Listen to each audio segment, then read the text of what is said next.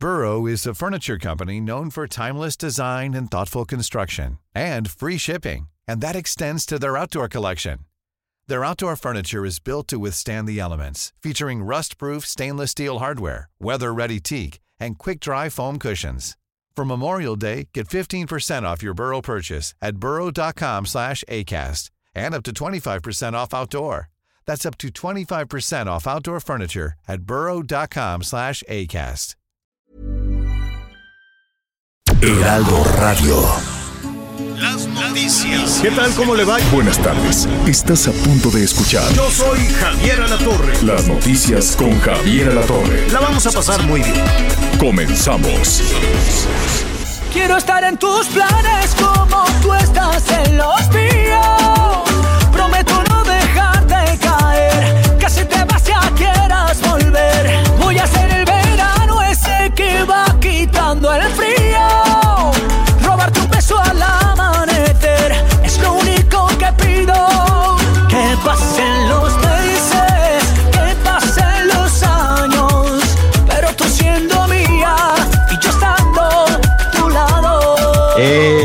Bueno, pues muy bien, qué gusto, qué gusto saludarlo así bien y de buenas, la verdad, aquí em, em, nos da mucho gusto, como siempre, a todo el equipo, a todos mis compañeros, saludarlo, que nos acompañen y más cuando llegamos a la orilla.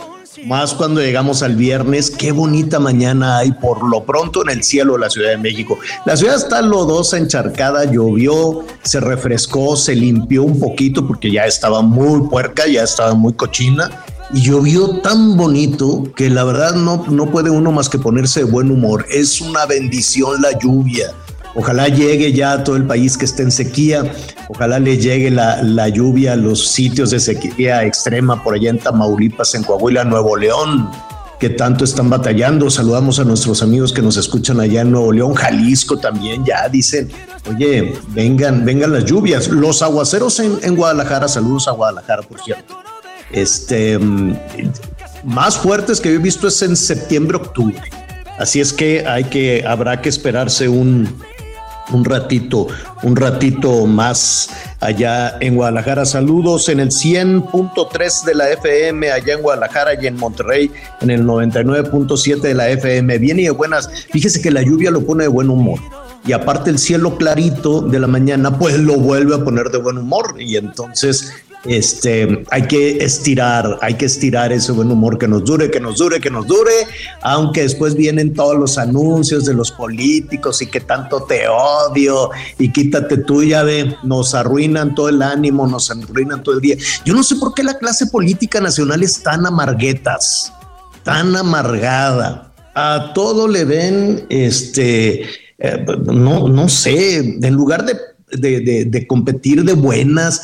Usted, por ejemplo, se acercaría a una persona que está ahí, este, pues no sé, peleando y rumiando y no sé qué, o se acercaría a un grupo de personas que tengan una visión pues un poquito más positiva y decir, oigan, vamos a jalar. Pero en fin, esa es la naturaleza de los políticos. Yo no conozco un político que esté de buenas, jamás, ¿no? Siempre digo, se toman la foto para las campañas y ponen sus plásticos sonrientes y demás, pero en el fondo son unos amarguetas.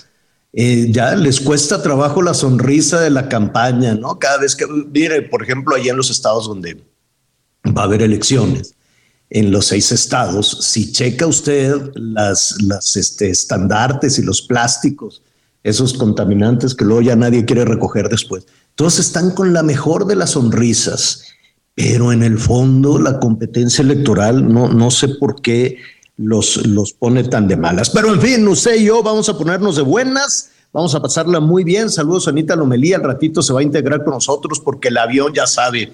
Usted puede considerar levantarse tempranísimo para tomar un vuelo a las seis de la mañana. Estaba yo chateando con Anita Lomelí porque quería tomar un vuelo de regreso de Mazatlán a la Ciudad de México.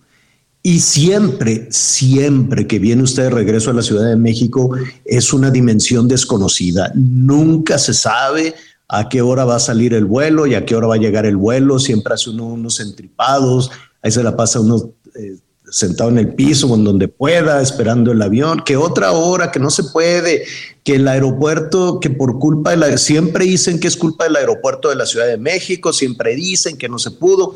Y pues el otro aeropuerto, pues ahí está, sin vuelos, muy bonito, trapeado y todo. Sabe que se está utilizando más y qué bueno que finalmente tenga algún uso eh, para visitantes de todas las, las zonas eh, eh, habitadas de, de, los alrededores. No tenían una infraestructura como si fuera un mall o un parque o algo. Entonces con la novedad, la gente, ¿qué hacemos? Pues vámonos allá al aeropuerto y se van a dar la vuelta. El tema es que no hay tiendas.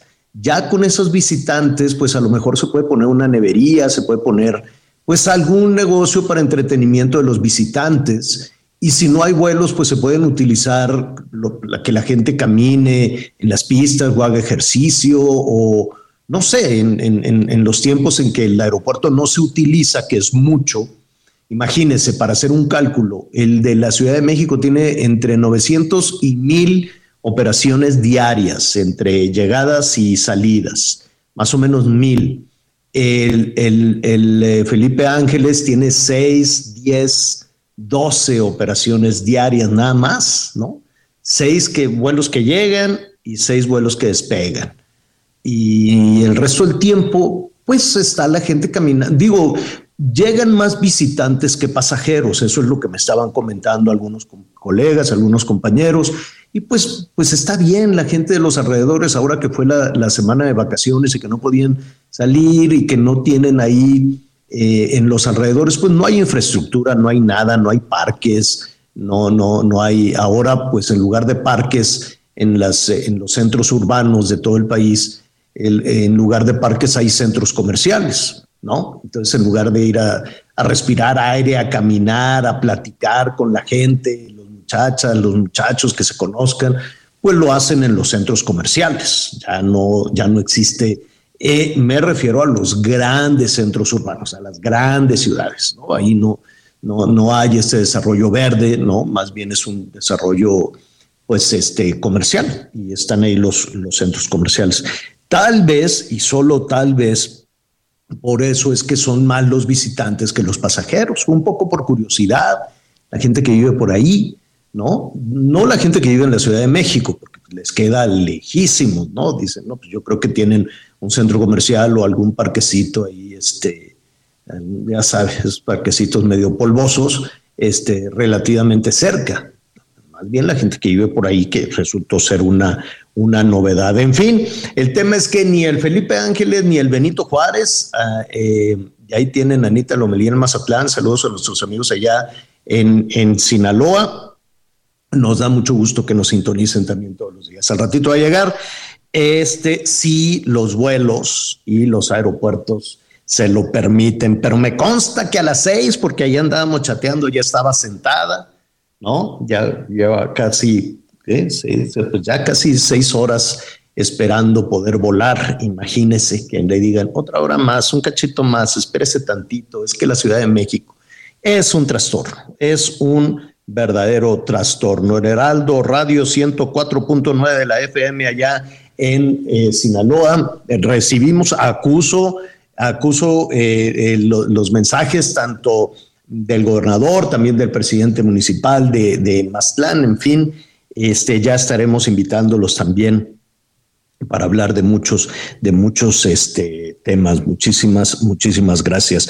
Bueno, a ver, vamos a tener, le adelanto un poquito de los temas, hablaremos ya que estamos en el, en el en el asunto de la Ciudad de México, en la infraestructura de la Ciudad de México, pues vamos a hablar del Paseo de la Reforma, que es bellísimo, ¿no? Em, evidentemente yo ahora con este pleito que tenemos con todo lo que es extranjero, con todo lo que viene de fuera, que no todos, ¿eh?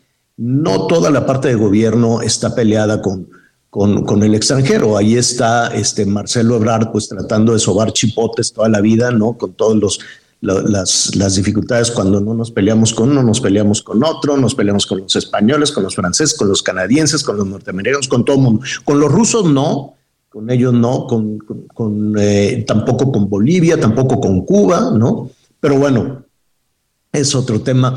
Este, no en todas las, instancias, le decía Marcelo, trata de, recuperar de recuperarse los raspones. Este, y también, eh, por ejemplo, Rocío Nale, que está construyendo a todo vapor la refinería de Dos Bocas, eh, hemos tenido oportunidad de estar eh, atestiguando el desarrollo de, la refinería, que es una obra impresionante, y puede ver de ingenieros y, empresas de diferentes nacionalidades, mexicanos desde luego, ¿no? que, que, que han buscado la oportunidad ahí. No necesariamente todos los proveedores se, se les ha incluido en eso, pero bueno, hay mexicanos, hay empresas de la India, hay empresas eh, británicas, hay empresas norteamericanas, y así deben de ser las, las grandes obras. Esto viene a colación porque a propósito del paseo de la reforma que van a quitar la, la palmera porque ya se está pudriendo hay a nuestros amigos que nos escuchan en otros estados y allá en los Estados Unidos. Tenemos una, una crisis severa con la vegetación en la Ciudad de México, porque tampoco ha quedado claro si es una plaga, si es un gusano, si es una chicharra. El hecho es que la corona de las palmeras, imagínense una palmera y la corona, lo, del centro, lo de hasta arriba, empieza a secarse y se seca a una velocidad impresionante y ahí quedan todas tristes, lloronas las las palmeras secas, muertas, se mueren a una velocidad impresionante y luego quitar esas palmeras es muy complicado. Eh, es, es, una tarea costosísima porque no es únicamente que lleguen con la motosierra a rebanar las palmeras, calcúlele 20 metros, 25 metros y, este, y después a dónde las vas a llevar, qué vas a hacer con esas palmeras contaminadas. Aquí yo empecé, empezamos en, la noche, ahí en, las noticias, en hechos, con esta historia hace prácticamente dos años y nos costaba muchísimo trabajo que la autoridad nos atendiera, pues decíamos, oigan, se están secando, se están secando. Eh, y ya finalmente al ratito vamos a, hablar con, eh, la parte de autoridad de la Ciudad de México que está cuidando este tema. ¿Por qué no se cuidó la única palmera que, que hacía las veces de, de una referencia, un monumento en Paseo de la Reforma, bueno, pues lo vamos a, platicar. Es imposible cuidarlos, no, no se sabe cómo, qué es lo que está matando las palmeras, pues ya lo, ya lo veremos. Y pues es inevitable hacer un poquito de historia sobre Paseo de la Reforma. Y le decía yo de los extranjeros, porque se imagina usted que se eh, convocara a un concurso este, de, de expertos en paisaje, en desarrollo urbano para decir qué vamos a poner ahí y que de pronto ganara eh, un francés o un norteamericano o algo, pues iba a arder Troya, ¿no? No, como un extranjero nos va a venir, va a, venir a ponernos aquí una, una propuesta botánica o un monumento en la rotonda. Yo creo qué bueno, que, iba a haber hasta marchas y bloqueos de que ningún extranjero viniera. Y es, y es algo muy raro porque en el mundo vamos en sentido contrario al mundo. Por ejemplo, pues no sé, a bote pronto, los franceses, ¿no? Que tienen en el Museo del Louvre una, una pirámide que en su momento fue muy polémica, que es el acceso al museo y que se ha convertido ya en toda una referencia. Es una pirámide de cristal bellísima, importantísima en su diseño en su propuesta, y la hizo un chino, un chino norteamericano, que compitió, compitió con franceses y todo, y ganó, y se construyó, ¿no? Em, hay una mexicana que va a construir un, área muy importante de, eh, de el museo, déjeme, déjeme decirle, es el Museo de Arte Metropolitano el Museo de Arte Metropolitano, y lo va a construir una arquitecta mexicana que se llama Frida Escobedo. Y no pasa nada, nadie se rasga las vestiduras y nadie dice, lo tiene que hacer una arquitecta norteamericana porque el imperialismo y porque la soberanía y porque la defensa y no puede venir una mexicana a construirnos el pabellón del arte del Museo Metropolitano de Nueva York, imagínense. Pues no, no pasa nada. Santiago Calatrava, que es un maestro, desde luego, es español, pues él tiene edificios icónicos y los más recientes también en Nueva York. Y no pasa nada. ¿Por qué? Porque más allá de las nacionalidades, se tiene que agradecer el talento, sea mexicano, sea español, sea francés, sea chino, sea de donde sea. algo que definitivamente en México sería muy difícil que en este momento sucediera. Dificilísimo pensar en encargarle cómo reactivar o cómo reutilizar esa eh, glorieta maravillosa. A mí me encantaría que fuera un asunto botánico, que donde estaba la palmera, pues hubiera otra, otra palmera fabulosa. ¿Cómo es que llegó ahí hace 100 años? Pues esa es una parte de la historia que habría que revisar con Porfirio Díaz.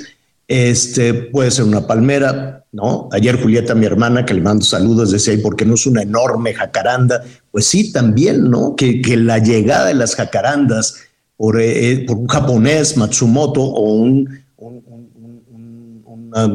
personaje de origen japonés, pero enamoradísimo de México, que tenía sus florerías y todo, es como llegaron las jacarandas a, a México. Hoy, pues imagínense, ¿cómo un japonés nos va a poner, no?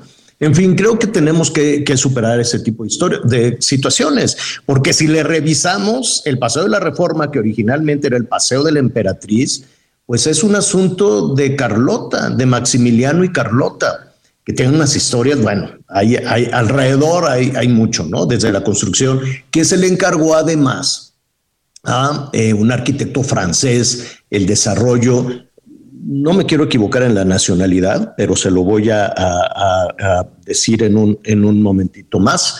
Eh, el desarrollo de todo esto. Y luego decían, bueno, hay muchas historias alrededor, ¿no? unas más serias y documentadas, otras a partir de anécdotas, pero decían que Carlota hacía unos entripados porque Maximiliano, que era muy ojo alegre, andaba fascinado con México y andaba, ¿no?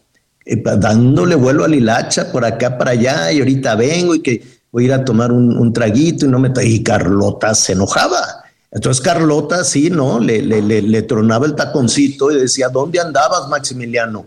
Pues es que mira, son unos lodazales para poder llegar al castillo, vivían ahí en el castillo de Chapultepec, que se me hace tardísimo, Carlota, no, no, no me digas de cosas. Imagínate cómo puedo llegar desde el Zócalo hasta el, el, el castillo, subir el cerro no, no hay forma, no hay vialidades, esto está tremendo. Ah, pues vamos a hacer una vialidad. Y entonces dicen que esa es la anécdota.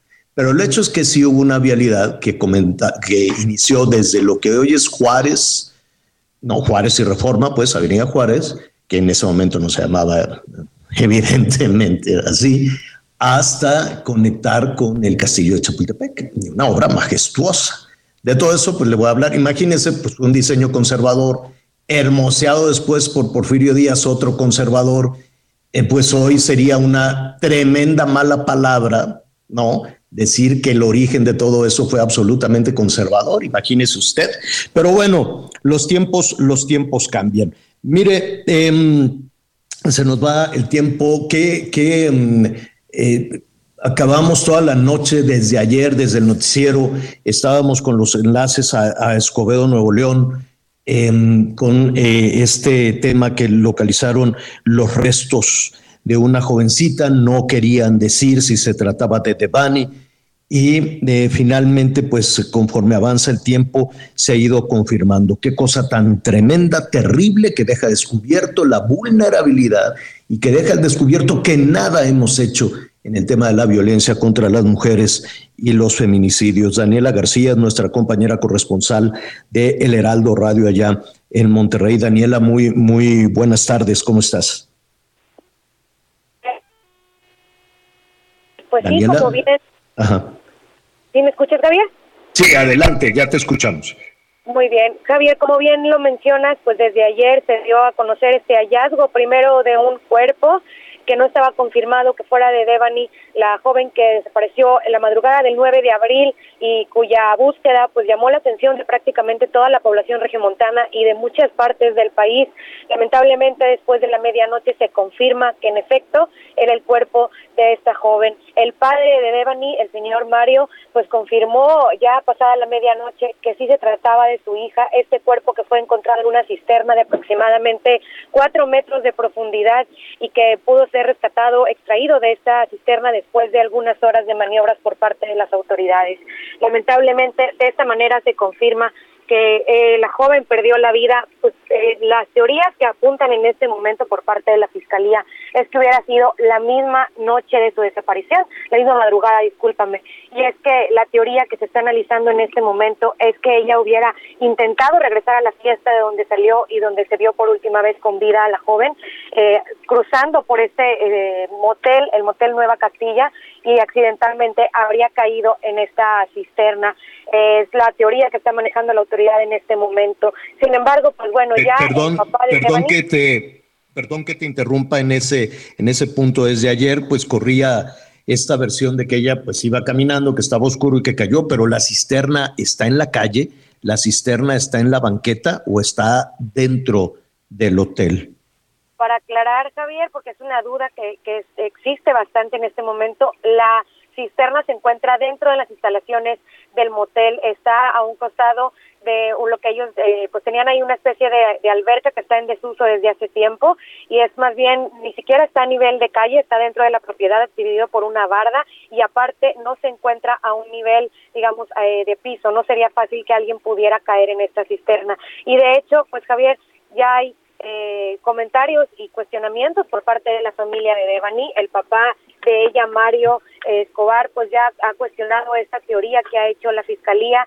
que también se ha sumado toda la población regiomontana. No se entiende muy bien cómo estaría sucediendo esta, esta situación que ellos están comentando. De hecho, pues eh, ya eh, de varias horas de no eh, hablar, de no dar una declaración, el gobernador del estado, Samuel García, ha emitido una declaración, publicó un video, Javier, en donde pide a la Fiscalía que se dé a conocer minuto a minuto y a detalle todo lo que ha sucedido en torno a este caso que ha conmocionado a la población. Creo que podemos escuchar un poco de lo que había mencionado el gobernador en este video.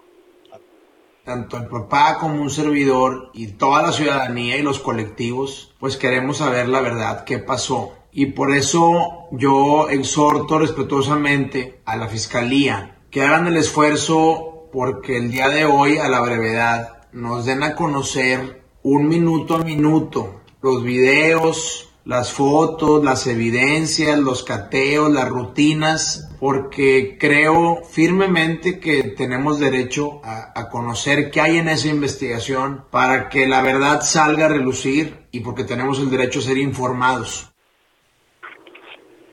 es pues parte de las declaraciones que ha dado a conocer hasta este momento el gobernador Samuel García por parte de la fiscalía. Bueno, sabemos que ha dado algunas entrevistas el fiscal pero eh, pues no hay una información, digamos, compartida en medios de comunicación en este momento sobre lo que pudo haber sucedido esa madrugada a la joven Devani que desapareció el 9 de abril. Eh, Javier, también mencionarlo, ¿por qué ha destacado tanto este caso? ¿Por qué hemos visto comentarios y nos ha cuestionado a los medios de comunicación?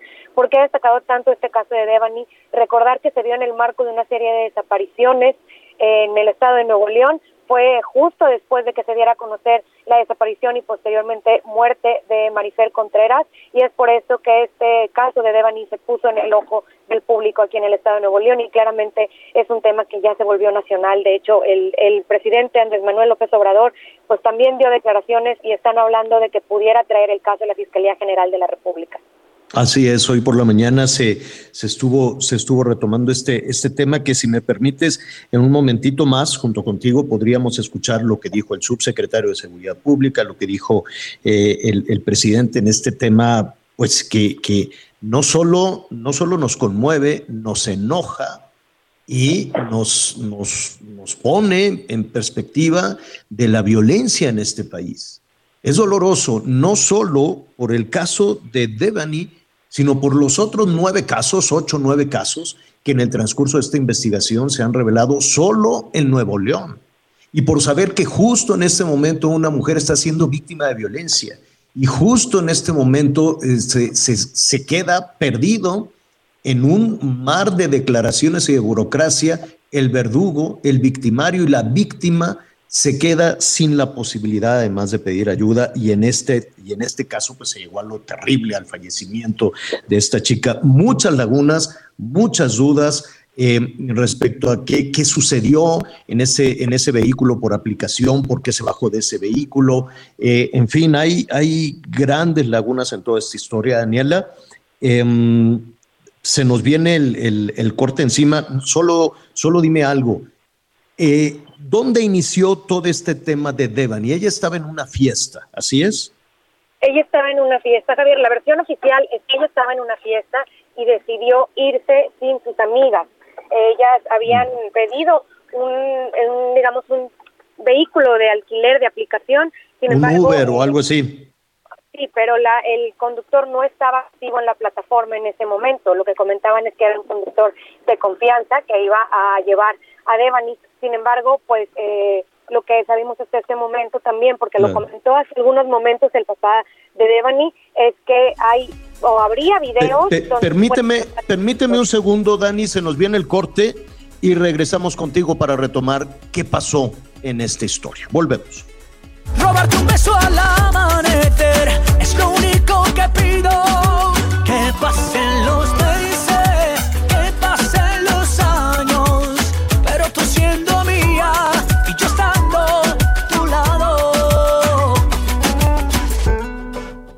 Conéctate con Javier a través de Twitter, arroba javier-alatorre.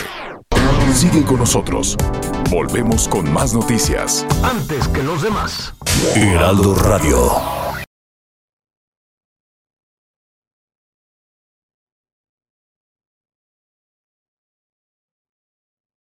Heraldo Radio.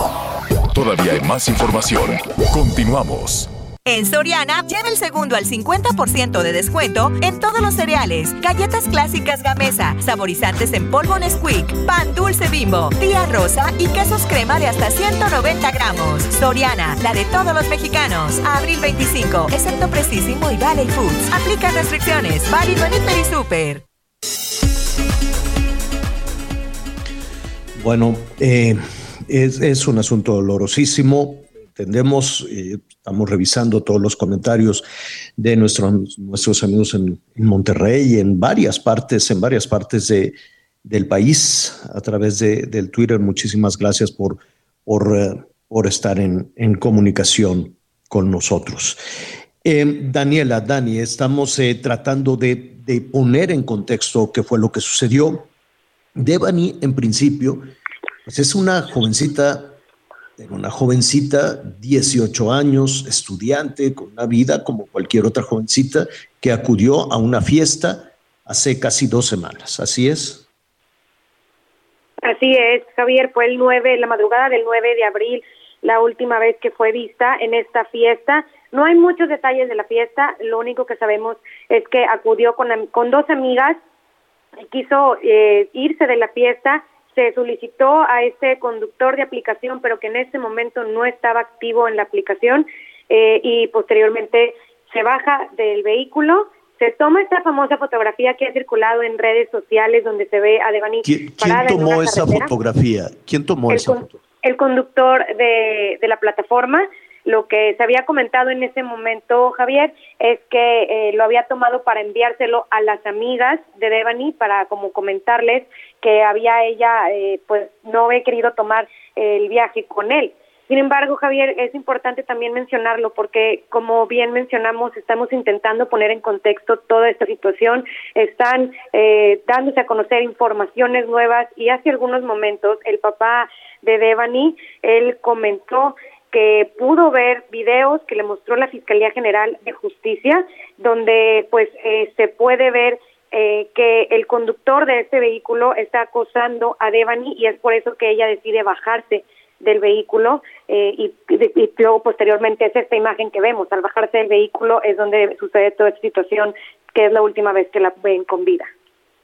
se baja del vehículo en en una calle este, transitada, en una carretera. Eh, ¿Puedes describirnos un poco cómo era ese lugar?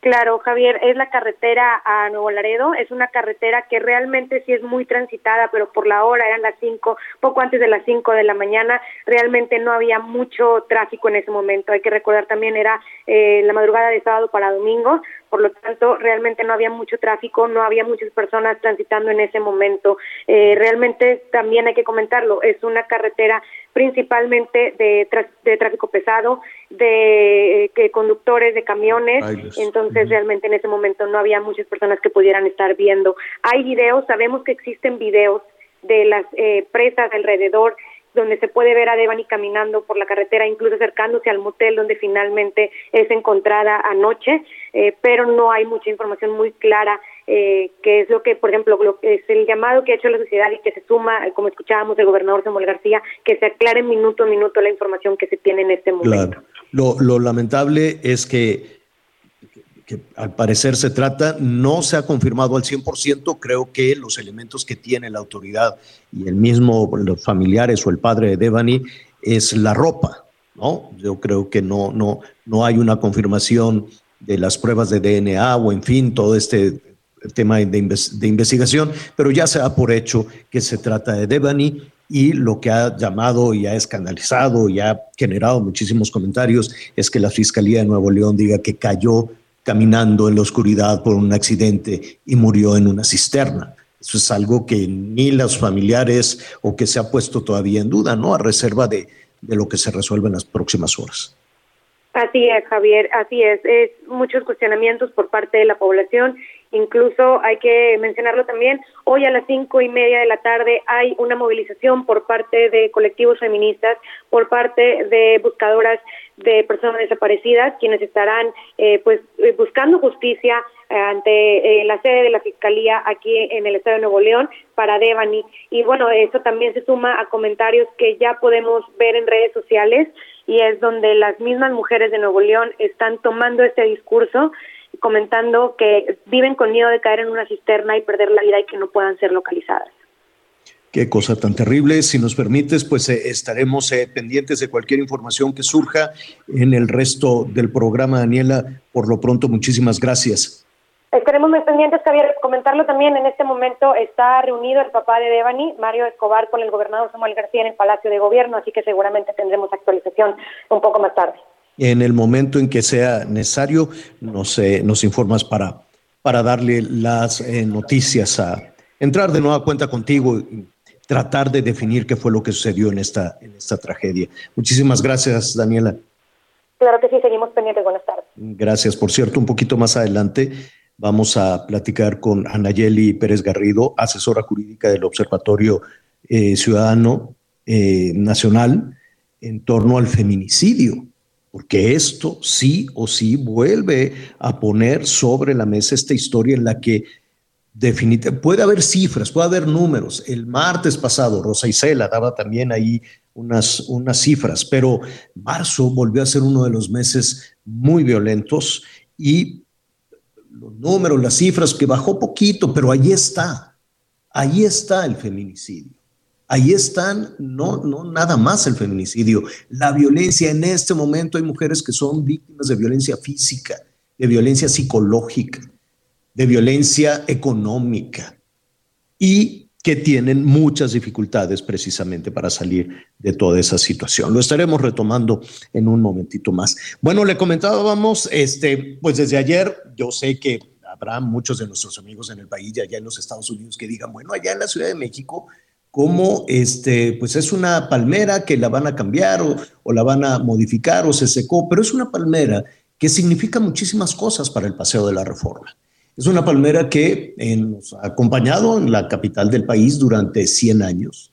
Eh, hay en este momento, pues a propósito del anuncio de ayer, pues eh, mucho recuento de la historia de todo esto, pero no nada más eso. Hemos eh, hablado en este espacio y también en, en, el espacio de las noticias de la noche, en Hechos, desde hace ya más de un año, de una, primero, pues empezamos a notar que las palmeras se secaban en la corona, en la parte eh, de arriba de las palmeras en diferentes rumbos de la Ciudad de México se secaban. Empezamos a preguntar a especialistas, investigadores, y que si es una chicharra, que si es un gusano, que si es una plaga. El hecho es que las palmeras mueren además a una velocidad impresionante. ¿Qué está sucediendo con, con ese tema que pasó además con esta palmera, que es una referencia en la, en la Ciudad de México? Yo le quiero agradecer en ese momento a la Secretaría de Medio Ambiente de la Ciudad de México, Marina Robles, a quien nos da, como siempre, muchísimo gusto saludar. Marina, ¿cómo estás? Muy buenas tardes. Muy buenas tardes, Javier. Este, un gusto de saludarte también. Oye, Marina, ¿qué, qué, qué, qué pasó primero con esta palmera que es, eh, comentaba yo con nuestros amigos en el país y en los Estados Unidos, que por, qué nos ha llamado tanto la atención? ¿Por qué vamos a tener, de hecho, este fin de semana una despedida de la palmera? ¿Qué le pasó a esta palmera? Sí, Javier, una de las cosas que eh, está sucediendo en la ciudad es eh, que las palmeras, particularmente esta especie de palmera, que es una palma canaria, están siendo afectadas por un grupo de hongos y unas bacterias eh, y desafortunadamente a pesar de que teníamos pues nosotros tres años monitoreando, dando mantenimiento y seguimiento a particularmente a la palmera de la glorieta de la palma, eh, los especialistas que forman parte de un grupo asesor que hemos mantenido en la Ciudad de México para el control de las plagas y las enfermedades del, del arbolado de la ciudad, pues nos han recomendado que la retiremos porque ya no está viva, ya no tiene condiciones para mantenerse ahí y significa un riesgo para pues quienes pasamos, quienes pasan por el paseo de la reforma. Y además eh, tener una palmera, una palmera muerta, una palmera seca en medio de una glorieta tan significativa, tampoco es un, es un buen mensaje, ¿no? Exacto. Y la otra, Javier, es que eh, eh, a pesar de que, digamos, es una imagen icónica, por supuesto, para la ciudad, el riesgo que esto implica en, porque se cayera, por ejemplo, significa también pues una fuente de dispersión de algo que estamos queriendo controlar en la en la ciudad. Como bien dices, Javier, eh, pues esta palma era una palmera icónica, tenía estima, se estima alrededor de 100 años. Eh, y lo que queremos hacer es honrar la vida de esta palmera que nos acompañó durante todo este tiempo ah, en la Ciudad de México viendo pasar pues tantos acontecimientos no de esta de esta ciudad. Y cómo qué, qué significa honrar eh, digo quiero bueno, supon bueno tú dinos. Sí eh, lo que queremos hacer es que venga la gente el domingo por la mañana a, despedirse de esta palmera, vamos a hacer un concierto, vamos a hacer un ciclotón en honor de la en honor de la palmera, este eh, un paseo por la palma, vamos a llamarle, este vamos a tener un mural para poder colocar ahí dibujos con las niñas y los niños que vengan, vamos a hacer talleres de papiroflexia con eh, manualidades que eh, hagan eh, creaciones sobre la palma eh, y por la noche, ya noche, cuando no haya tránsito en esta zona, vamos a eh, hacer el retiro de la palma, tiene implicaciones de movilización de grúas y demás, uh -huh. y vamos a, a retirar esta uh, palma y un colectivo de artistas después de que nosotros hagamos todo el procedimiento para poder eliminar eh, los hongos y eventualmente las bacterias que han sido parte de lo que hemos encontrado en otras palmeras y que eh, los científicos están detallando este diagnóstico de lo que eh, tuvo como plaga, la van a intervenir para hacer cierto tipo de creaciones que ellos nos plantearán eh, y para colocarla en alguna parte de la ciudad. Y puro, a la vez... El puro, el puro tronco, pues. El tronco. Sí, como ha sucedido con otros, con otros árboles, ¿no? Que cumplen su ciclo y se, se puede, hay talladores, hay gente que con los troncos pues puede hacer alguna, algún, no sé, me imagino alguna escultura. Esa es más o menos la propuesta. Exacto. Mm, ok.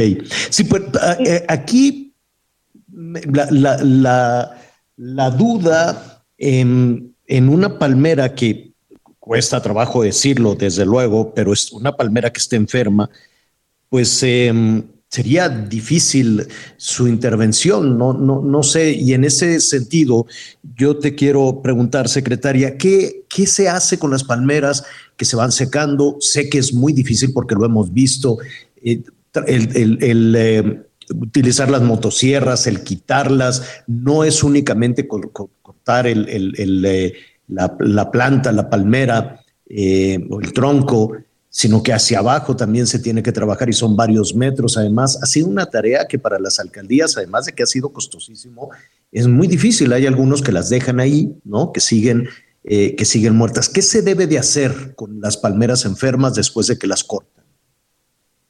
Sí, cuando se cortan, lo que nosotros estamos haciendo es la llevamos a uno de los viveros que tiene el gobierno de la ciudad, el vivero Nezahualcóyotl. En este sitio lo que nosotros hacemos es darles un tratamiento con una serie de sustancias eh, antimicógenas, antibactericidas y después de eso eh, se trituran y se entierran, Javier, en esta eh, zona que tenemos destinada para este conjunto de palmeras que estamos retirando. Como dices, bien, eh, retirar las palmeras implica un trabajo muy grande, eh, se tienen que utilizar grúas, es personal especializado que tiene que también ir haciendo el troceo del tronco para poder ir bajando los pedazos de palmeras, luego se trasladan en, en unos camiones, eh, grandes camiones, a la zona del vivero Nesa, donde se procesan con estos químicos, se trituran y luego se entierran. Que sí, eh, sé de la, de la dificultad que ya en otra ocasión, porque se nos viene el tiempo encima, Marina, a, título personal, en, en, alguna ocasión, pues una palmera que iba a ser tal vez sacrificada, no sabemos ahí en, en, en en en la Ciudad de México. Dije, no, pues me la llevo. ¡Uh! Trailers, permisos, fue una complicación, este, más la profundidad eh, de, de, para para poder eh, mantener viva y final y afortunadamente vive ya desde hace muchísimos años. Me gasté todos mis ahorros, pero la salvé. Es una verdadera complicación. En una siguiente ocasión, porque te están preguntando muchas personas que viven frente a una palmera, por ejemplo, que cómo la pueden cuidar. ¿Qué te parece si de eso, eh, de lo que se sabe, porque sé que todavía hay muchas dudas alrededor, hablamos la próxima semana? ¿Qué podemos hacer? Como ciudadanos para apoyar a que las palmeras sigan vivas, la vegetación siga viva. Y el otro tema que todavía no se resuelve es qué van a poner ahí, si otra palmera o una jacaranda o algún huehuete. A mí me encantaría una huehuete. ¿Tú qué opinas? ¿Qué pondrías? Justo, eh, Javier, una de las cosas que ayer eh, convocó la jefa de gobierno y a partir de el lunes va a estar abierto en, en el portal de Plaza Pública del gobierno de la ciudad, un, una consulta para que la gente nos dé su opinión. Entre los planteamientos que hemos hecho, por supuesto, es la huehuete, que es uno de los árboles emblemáticos eh, de nuestra región y de nuestro país.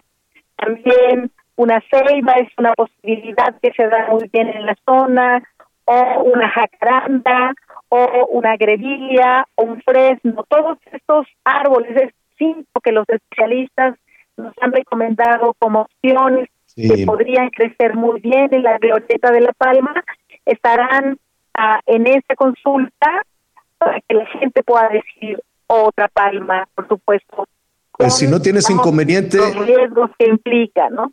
Sí, si no tienes inconveniente, Marina, continuamos con el tema la próxima semana. ¿Te parece bien? Después de que se anuncie la consulta. Perfecto. Me parece eres, eres como siempre muy amable y estaremos, bueno, pendientes de qué, de qué va a suceder el próximo domingo, la despedida de la, de la Palma y la decisión que se tome en ese, en ese sentido y cómo poder salvar la vegetación de la Ciudad de México. Muchísimas gracias, como siempre. Gracias, Javier. Al contrario, es Marina Robles, la secretaria de Medio Ambiente de la Ciudad de México. Em, estamos ya en comunicación con Arturo Islas, que es un enamorado además de la naturaleza, que está ahora muy ocupado y preocupado por la cuestión de, la península de Yucatán, del acuífero, de la selva, eh, a propósito del tren Maya, pero es inevitable que te pregunte, Arturo, ¿tú conoces la, Palma, la glorieta de la Palma? Sí, claro, es muy, muy, bella, es creo que eh, son representaciones, no como tal solo la Palma, representaciones de la naturaleza que necesitamos tener en todas nuestras ciudades que nos hacen recordar lo, lo, importante que es, ¿no? Son símbolos. Y se nos están muriendo las palmeras, fíjate. Es, Qué, cuestión tan delicada y, es algo que está pasando en general en el planeta Tierra con muchas especies y manifestaciones de vida. Se están muriendo, están muriendo los corales, ¿no? Ah, también, ahí estamos haciendo el blanqueamiento del coral, a ver si hacemos una historia juntos, además, en todo, en, todo esto, y hay esfuerzos de recuperación de coral en, el Caribe. Arturo, eh, pero estamos además en comunicación desde hace ya algún tiempo, todos los días hay novedades respecto a si se reúnen o no con el presidente, eh, y se envían unos mensajes a través de la mañanera, este, a través de las redes sociales, eh, pero, pero finalmente, sea como como sea a través de las redes sociales o sea a través de la mañanera, pero los mensajes llegan, que eso es importante, ¿no? Los mensajes llegan a Palacio y los mensajes les llegan a ustedes. Ahora, eh, si no me equivoco, y, no sé, le voy a preguntar a mi producción si tenemos el audio del presidente donde les dice, pues sí, vengan al Palacio, pero eh, ustedes solitos, sin asesoría. vamos a escuchar lo que dijo el presidente. Sí, los recibo el lunes. Nos vamos a poner de acuerdo en el transcurso del día para informarles. Los invito a ellos. Yo no voy a tener asesor. Por eso quiero que estén ellos y que yo les explique. Y ya después que reciban toda la información, les voy a entregar un documento. Después, ya que se pronuncien y que sus asesores este, con toda libertad se manifiesten. Pero quiero hablar con ellos. ¿Qué opinas, Arturo? Mira, opino algo que sí le rescato al presidente. Lo primero, que no fue en esta grabación, que bueno, haya reconocido que no nos pagaron, se lo agradecemos muchísimo. Eh, opino que yo fui de los que en el movimiento tenemos un grupo digital en donde estamos todos. Abogué porque no podíamos aventar las muñecas y decir, venga el tramo, no, no, si no viene no vamos, eh, Palacio, porque entonces eso sí es politiquería y tú y no podemos lanzar personalidades públicas un video en donde promulgamos el diálogo, no somos adversarios, somos mexicanos y bueno, por fin creo que sabemos en la historia de Andrés Manuel, desde que fue eh, un opositor eh, toda su vida, que difícilmente reconoce. Es, es, es algo que no pasa mucho con, con, Andrés Manuel. Eh, no, no, es, no es un tipo que esté consciente de que a veces hay que saber reconocer y que, y que se puede hacer equipo. al menos así lo veo públicamente. Cuando él comienza a decir que puede existir este diálogo, pues yo abogué porque sí, y abogué y todos dijeron, y cuando les dije la neta, oye, quieren ser escuchados, nos va a escuchar, pues vamos. Eso no quiere decir que vamos a aceptar, o sea, el diálogo no representa la conciliación, no representa que estemos de acuerdo, que no se esté, o sea, no sé qué se puede dialogar sobre algo que, que se está haciendo sin permiso.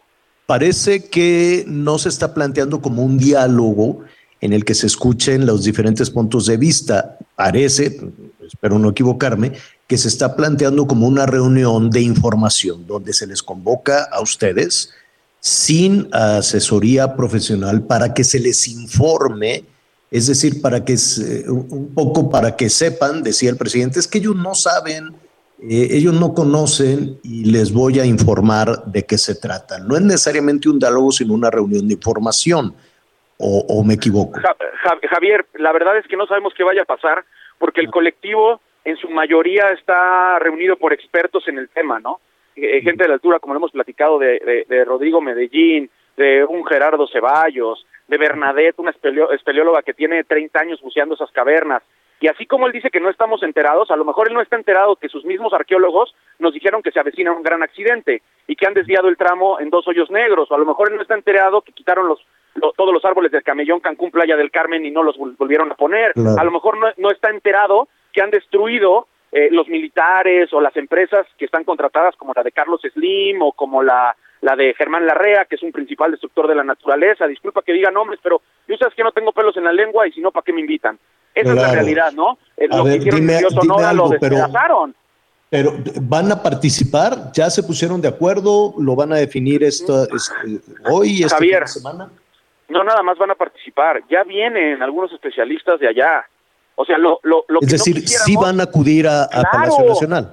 Vamos a ir, es que aparte, antes de que el presidente, y esto es muy bueno, quiero repetir nada más rápidamente, Javier, que sí estamos a favor de que se construya el tren Maya, no estamos a favor de que se haga sin permisos, no estamos a favor que Blanca Alicia Mendoza de Profeta no haya suspendido esa obra y sí meta a la cárcel a una persona que trae madera para calentar comida para sus hijos. Y ahí tiran, ve lo que está pasando con una palmera de una ciudad todo el mitote que se está haciendo. Acá están tirando álamos centenarios, ceibas centenarios, árboles de 100 años, y, y no están haciendo este mitote.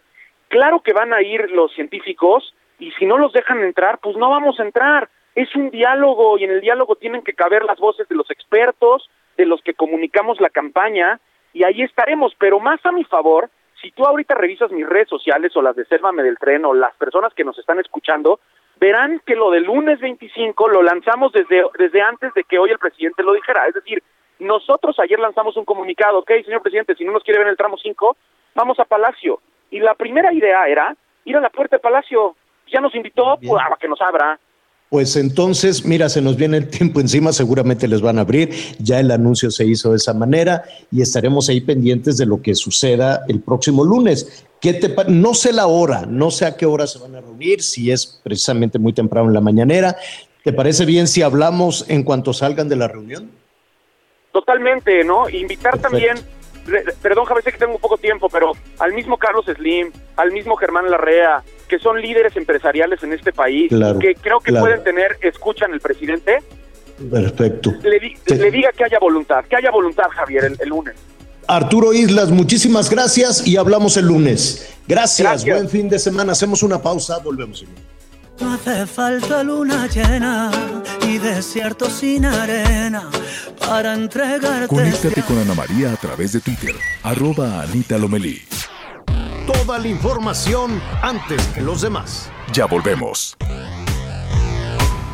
Heraldo Radio 98.5 FM, una estación de Heraldo Media Group, transmitiendo desde Avenida Insurgente Sur 1271, Torre Carrachi, con 100.000 watts de potencia radiada. Heraldo Radio. Burrow is a furniture company known for timeless design and thoughtful construction, and free shipping, and that extends to their outdoor collection. Their outdoor furniture is built to withstand the elements, featuring rust-proof stainless steel hardware, weather-ready teak, and quick-dry foam cushions. For Memorial Day, get 15% off your Burrow purchase at burrow.com slash ACAST and up to 25% off outdoor. That's up to 25% off outdoor furniture at burrow.com slash ACAST.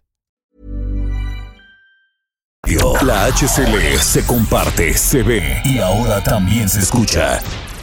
Todavía hay más información. Continuamos.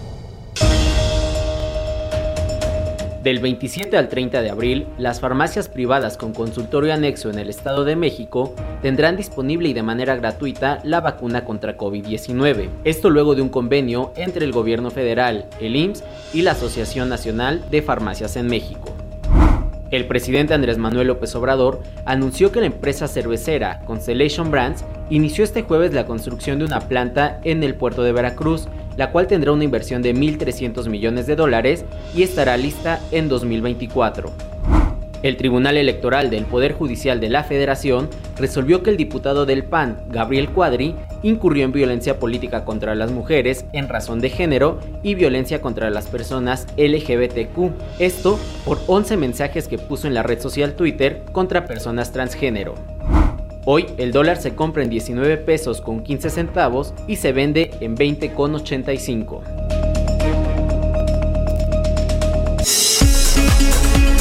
Oiga, hay una pelotera en el tráfico, ya sabe, tráfico de viernes en la Ciudad de México que ya es una cosa imposible, este, pero eso súmele los bloqueos, ¿no? Bloqueos ahora no es en, en las casetas y demás, ahora es en los carriles centrales de periférico, periférico insurgentes. A ver, son los del Estunam, del sindicato universitario. Le, pongo un poquito en, en, contexto. Van a elegir a su nuevo secretario general, el Estunam y van a ser cuatro días a partir de, ahora le voy a decir, pues creo que es a partir de mañana, sí, mañana se inicia ya este proceso para elegir al nuevo secretario general. Y uno supondría que este bloqueo pues tiene que ver con esta situación, pero no.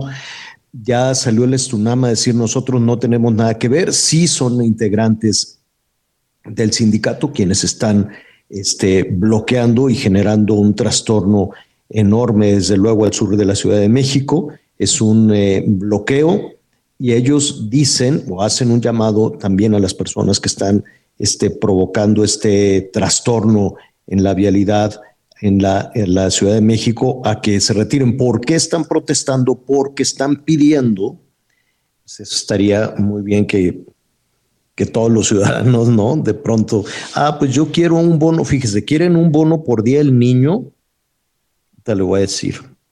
Dice que uh, llamado a la obstrucción de la circulación en el periférico, esto es el comunicado del Estunam, producto de la frustración, dice, están frustrados los trabajadores por no recibir el recurso, así es como les dicen los políticos al dinero, no sé por qué no les gusta decirle dinero, por no recibir el recurso solicitado para la realización de eventos del Día del Niño y eventos del Día de la Madre.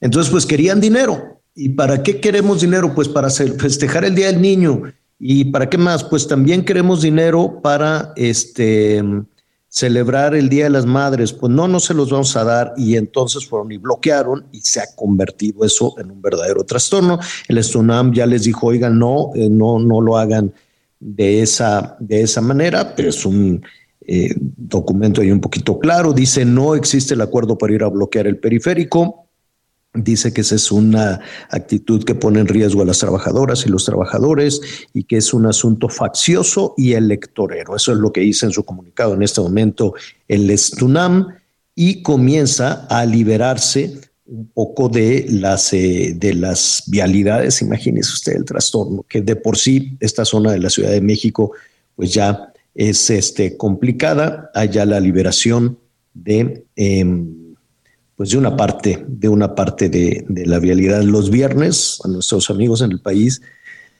Olvídelo de poder circular en la Ciudad de México. Olvídelo. Es una cosa tremenda. Ayer, además de, de, de la circulación, en la noche, ya muy tarde que salimos de la televisión, empezó a llover y no sabe el segundo piso que era una, una, laguna completa. Es, es eh, difícil de entender que el segundo piso se inunde de esa manera, accidentes, es, es una cochinada el segundo. Ah, eso sí sale carísimo, carísimo, carísimo circular en el segundo piso, pero son lagunas y lagunas colgantes, lagunas que están.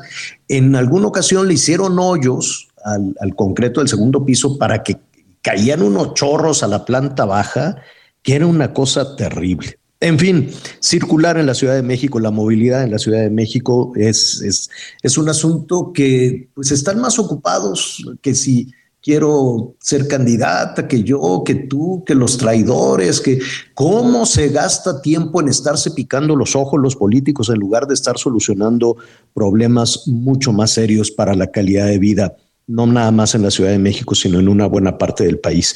Eh, información del momento, ya se liberó alguna alguno de los carriles laterales, laterales de Periférico Sur. Eso significa que lo habían bloqueado todo, carriles centrales y carriles laterales de Periférico Sur. La policía está desviando la circulación hacia insurgentes y los carriles centrales continúan tomados por los integrantes del sindicato que quieren el dinero para celebrar el Día del Niño. ¿Y sabe cuántos son? 40. Son 40 intocables, aunque el sindicato les diga, aunque, a ver si usted en la ciudad que nos escucha dice, oye, pues yo quiero una lana para ir a celebrar a mi mamá o para hacerle una piñata a los niños, voy a ir a bloquear una vialidad. ¿No le cae la policía encima? Pregunto.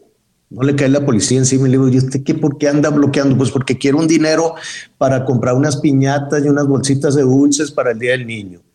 Ah, pues entonces sí bloquee todo. Esas son de las situaciones que suceden todos los días en la Ciudad de México, que quieren para, para la fiesta y entonces, como no les dieron, vamos a trastornar toda la ciudad. ¿Por qué lo hacen? Porque funciona. ¿Por qué toman las casetas? Porque les deja dinero. ¿Por qué bloquean una vialidad de ese tamaño? Pues porque pueden.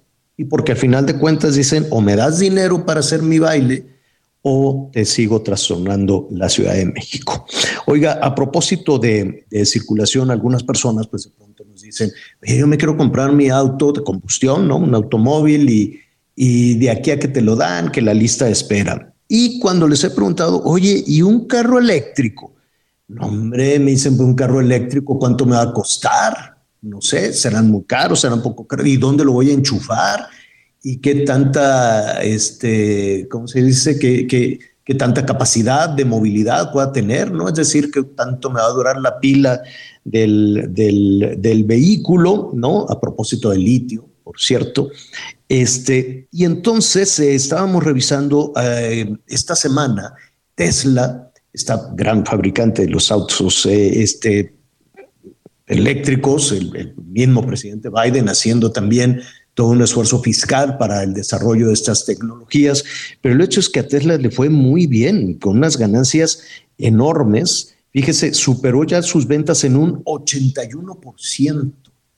Como le comentaba yo al inicio del programa, hay cosas que están pasando en el mundo y aquí seguimos viéndonos el ombligo eh, enfrascados en esa, en esa discusión a la que nos arrastran los políticos, pero las cosas están cambiando y sobre todo en los temas también de eh, la posibilidad de tener un vehículo con energías, no sé si necesariamente limpias, pero un auto eléctrico. Para hablar de, de este tema, de lo que está sucediendo en toda esta industria, me da muchísimo gusto saludar a Edu Basat.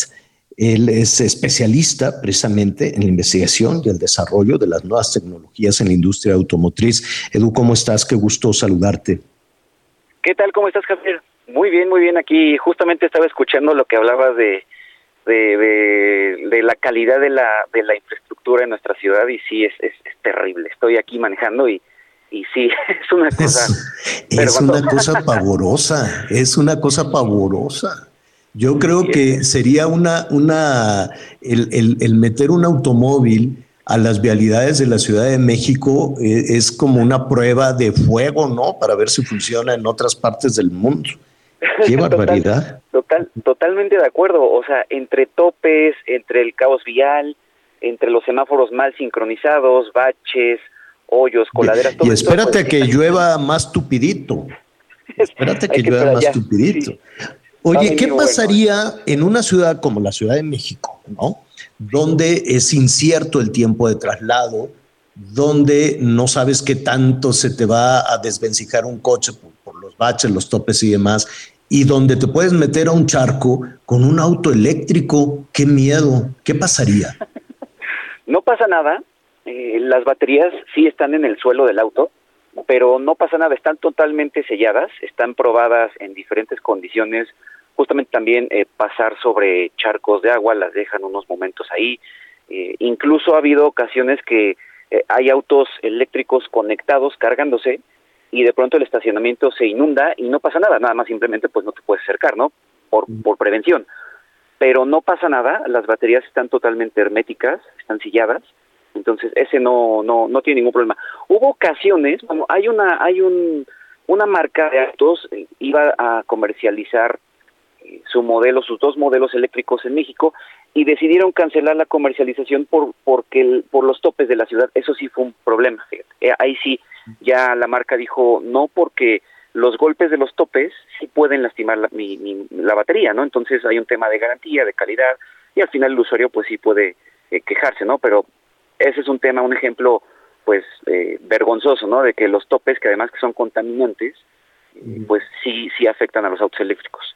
Sí, y, tenemos topes, bueno, no nada más en la Ciudad de México, no, no sé esta cultura de los topes que es eh, con mucha dificultad. Lo normalizamos, en México normalizamos este tema de tener unos topes por todos lados, pero em, no es así en el resto de las zonas urbanas del mundo, ¿no? No, no, no, no tienes estas murallas por todos lados. No, no, no. De hecho, o sea, hay un estudio que muestra que sí son contaminantes y desgasta mucho al automóvil. O sea, hay muchos factores que son totalmente negativos eh, eh, viendo los topes. O sea, el frenar y volver a acelerar es una quema de combustible porque tienes que mover este este aparato de una tonelada y media otra vez y, salen más emisiones, ¿no? O sea, quemas más combustible además de que altera el funcionamiento del motor y luego la suspensión, muchas cosas ahí este, negativas. Mal, los bloqueos y demás, pero em, que, que, ya tendremos temas, si nos permites, para ir revisando uno por uno junto, junto contigo, Edu. Oye, me, llamó muchísimo la atención esta empresa de Elon Musk, que todos los días nos va sorprendiendo. Ahora quiere comprar Twitter, manda, quiere mandar turistas al espacio. Realmente es admirable, admirable su visión a futuro de, muchísimos temas. En algunos se equivoca, tal vez, en otros, en otros no, pero, pero es importante ver, ver este, a futuro. Eh, ¿Qué tanto se ha desarrollado eh, la, la industria? Mm, de, la modernización de la, de la industria automotriz, los autos eléctricos? Mira, en el mundo van muy rápido en general. Europa, China y Estados Unidos, bueno, Canadá y Norteamérica van muy acelerados en, en la transición eh, de movilidad eléctrica, incluso híbridos conectables están muy acelerados. Tesla es el ejemplo. Tesla, Tesla, el, el beneficio de Tesla o la ventaja de Tesla es que fue la marca que, que puso un, un objetivo muy claro, ¿no? Y aceleró a la industria automotriz en general. Como decías también hace unos instantes, eh, crecen sus ventas año con año y siguen vendiendo y con todo y que salen competidores de marcas alemanas, Tesla sigue vendiendo. Hay un factor muy importante que le da a Tesla la ventaja sobre todos los competidores, que es la red de carga, que es muy importante. La red de carga en Estados Unidos y en Europa es muy grande para Tesla y además hay que agregar que tienen unos supercargadores. Cuando, dice red de carga es algo así como las electro, ¿cómo le diré? De hecho, electrolineras, es decir, en donde tengas tú la posibilidad de ir a, recargar la, la, batería del automóvil. Sí, sí, sí, me refiero a eso. El, otra de las ventajas de Tesla, además de tener esta, eh, esta red de carga muy robusta en el mundo, incluso en México es la red más grande que tienen. Eh, por eso también la venta, las ventas de, Tesla en México son muy grandes, porque nos permiten viajar en un auto eléctrico, ¿no? Que son las limitantes que teníamos antes, ¿no? O sea, eh, por un ejemplo rápido, ir a ir a Acapulco eh, son de ida, que es bajada, pues no no hay tanto problema, son más o menos 400 kilómetros. El problema es la subida, pero ellos instalaron centros de carga en Chilpancingo, en Cuernavaca y en Acapulco. Entonces, con esto puedes tomar tu Tesla, ir a Acapulco y regresar sin ningún problema de eh, la, la, de, la, de la carga. Entonces es una maravilla, ¿no? Y, básicamente Tesla tiene mínimo un centro de carga rápido en un estado. O sea, todo, todo el país tiene mínimo un centro de carga rápida. Esto quiere decir que llegas con tu coche, lo pones a cargar y en 20 minutos puedes volver a recorrer 200 kilómetros, que es una maravilla. Oye, eh, Edu, hace no mucho tiempo eh, cuando en algún lugar, en alguna ciudad, incluso en el extranjero, veías una persona en un Tesla, decías, wow, ¿no? Y le dabas la vuelta al coche y te empezabas a imaginar, pues, cuánto ganará este compadre que tiene este carro tan silencioso. ¿Sigue siendo tan caro tener un auto eléctrico? Han bajado un poco, no se ha llegado a, pasar la la brecha de los 100 dólares por el kilowatt. Esto es, hablo de la batería, que es básicamente lo más costoso de un, auto eléctrico. Eh, es lo que quiere eh, Elon, ¿no? Elon Musk es lo que quiere, poder bajar el costo de, de los 100 dólares y con esto, en teoría, ya se detonaría mucho más agresivo el, la comercialización, comercialización de eléctricos. Pero, pero no es caro. A ver, hay un, hay autos hoy en México, hay un auto muy económico de 450 mil pesos que es eléctrico y te da una autonomía de 400, tal vez 420 kilómetros, con una sola carga. Entonces, si vemos que ya hay desde 450 mil pesos hasta, claro, ya hay autos de 4 millones de pesos eléctricos que son, son ya son naves espaciales, básicamente. Eh, esto ya habla de que en México ya cada vez hay más opciones de compra, o sea, el, el portafolio de opciones eléctricas sí está siendo cada vez más agresivo pero también hay opciones híbridas, híbridas no conectables, híbridas conectables, que son muy buenos, ¿no? Porque te dan este rendimiento agresivo y, puedes tú incluso recorrer la ciudad, puedes tener hasta 60 kilómetros en modo eléctrico en un auto híbrido, ¿no? Depende qué auto sea. Pero sí ya cada vez eh, eh, se está se está viendo una, una, una cantidad de opciones interesante, ¿no? Y, y también cuando pensamos en dónde lo voy a cargar, ¿no? Exacto, esa era la siguiente pregunta. sí, ¿dónde lo voy a cargar? Bueno, todas las marcas que comercializan autos eléctricos, incluso híbridos conectables en México, incluyen el centro de carga. O sea, ya está incluido en el costo del auto el centro de carga. No, no te entendí. ¿Cómo, o sea, compras el auto y, ah. y te dan, no, te, Te dan tu cajita para cargar tu, tu, auto, entonces tú la instalas en tu casa y tú llegas en la noche a tu casa y lo conectas. Entonces... ¿Y no te queda como demonio el recibo de la luz? No, no, no, no. Eh, si usamos mucho, en Ciudad de México, depende por las regiones, es el costo de la, de la electricidad del kilowatt, pero en Ciudad de México el costo del kilowatt es de 3 pesos con 50 centavos. Entonces, depende mucho la, el tamaño de la batería de tu auto. Hay, hay baterías de 30 kilowatts, entonces multiplicamos 30 kilowatts por 3.50, ¿no? Y son eh, 700 pesos.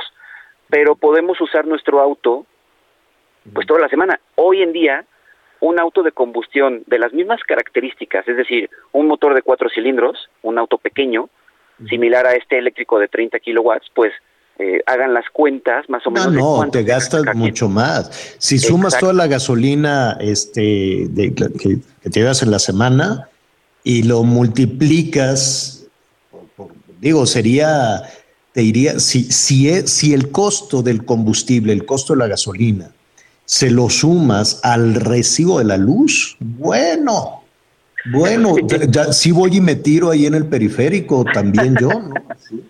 Sí, claro, pero, pero hoy, hoy en día eh, sí es una opción viable, sí es una opción que hay que desembolsar un poco más porque los autos eléctricos... Sí, no, a, lo que me refiero que el auto eléctrico probablemente ahorita te asusta, ¿no? Porque, lo, no, porque no comparas eso, pero si comparas el costo de la gasolina con el incremento que puedas tener en tu recibo, creo que sí puede haber ventajas, muchas ventajas en un auto eléctrico.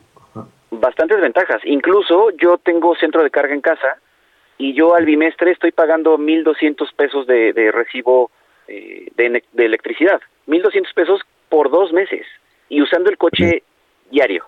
No, pues ya, ya, ya, ahora sí, ya con eso, ya con eso me convencen. No, hombre, imagínate gastarte 1.200, ¿qué? Cada 1.200... Cada, cada 1.200 pesos cada bimestre, porque el recibo cada de la... bimestre, imagínate, 1.200 pesos de gasolina cada bimestre.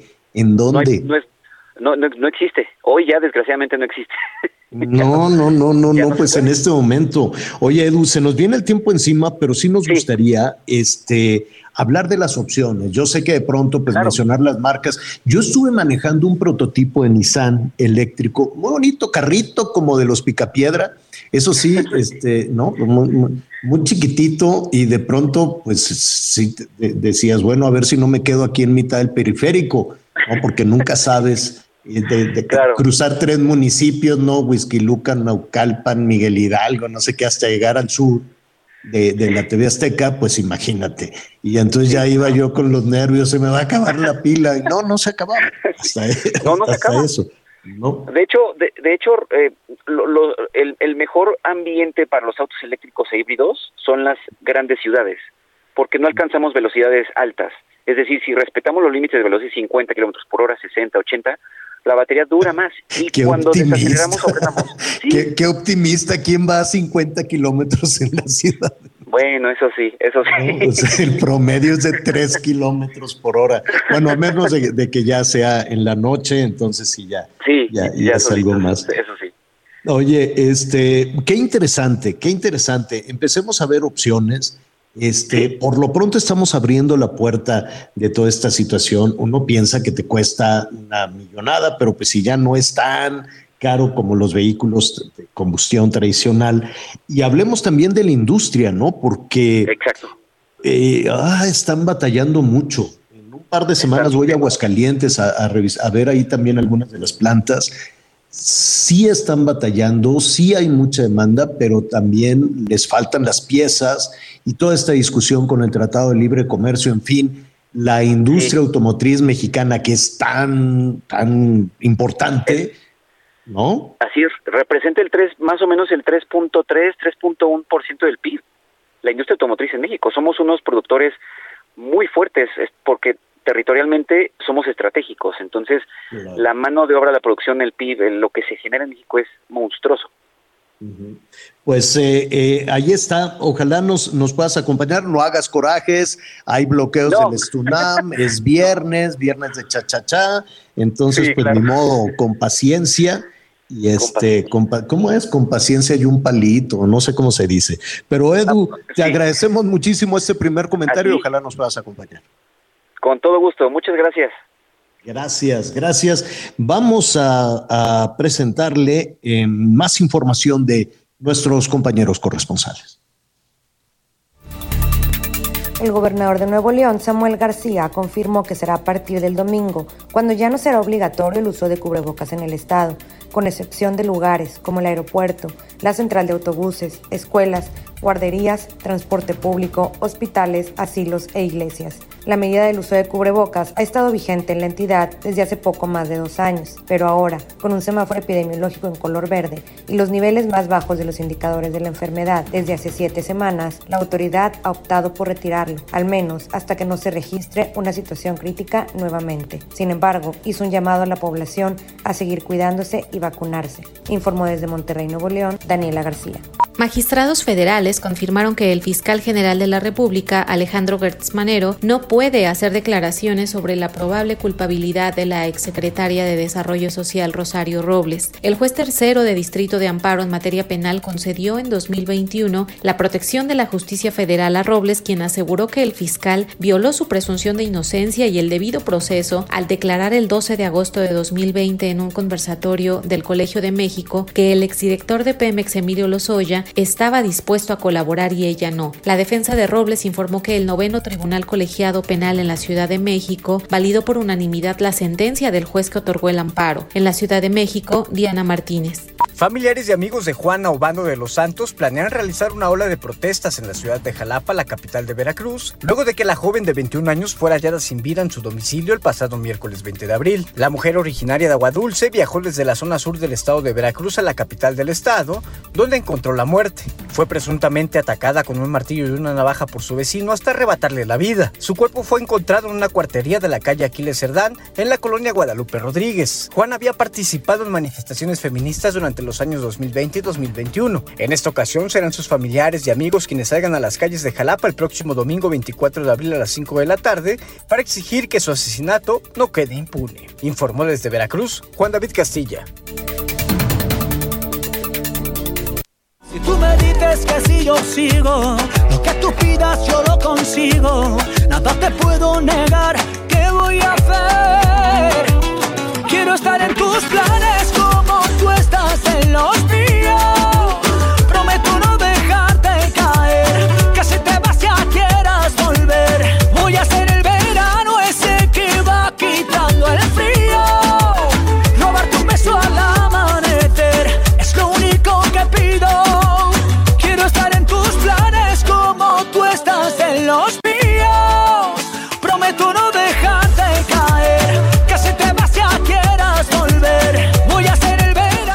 Conéctate con Miguel Aquino a través de Twitter, arroba Miguel Aquino. Sigue con nosotros. Volvemos con más noticias. Antes que los demás. Heraldo Radio. La HCL se comparte, se ve y ahora también se escucha.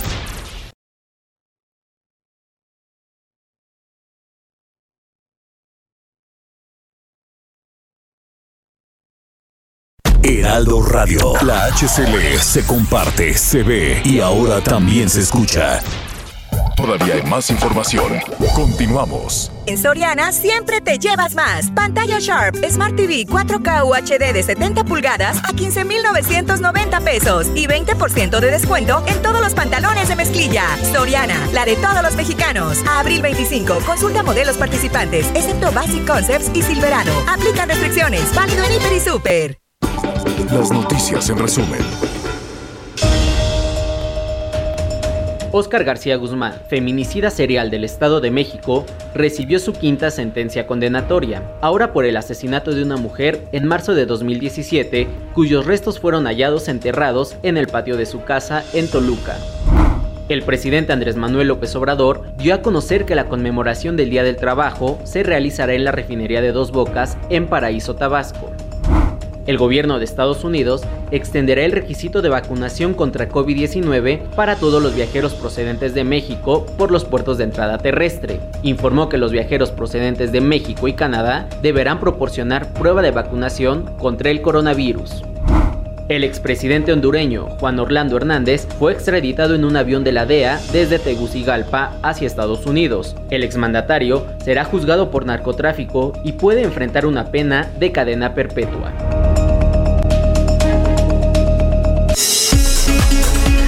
Bueno, muy bien, gracias, gracias por todos sus, eh, sus comentarios. Fíjese, al, al, inicio del programa, y muchísimo gusto recibir eh, desde luego la retroalimentación, al inicio del, del, programa hablábamos de cómo, pues en ocasiones caemos de una manera muy sencilla en discusiones pues muy eh, predecibles de, de los actores políticos que siempre están enojados o que siempre ven sus intereses y nos jalan, ¿no? Nos arrastran en esa dinámica un poco chata que no nos deja ver eh, en muchísimas otras cosas, ¿no?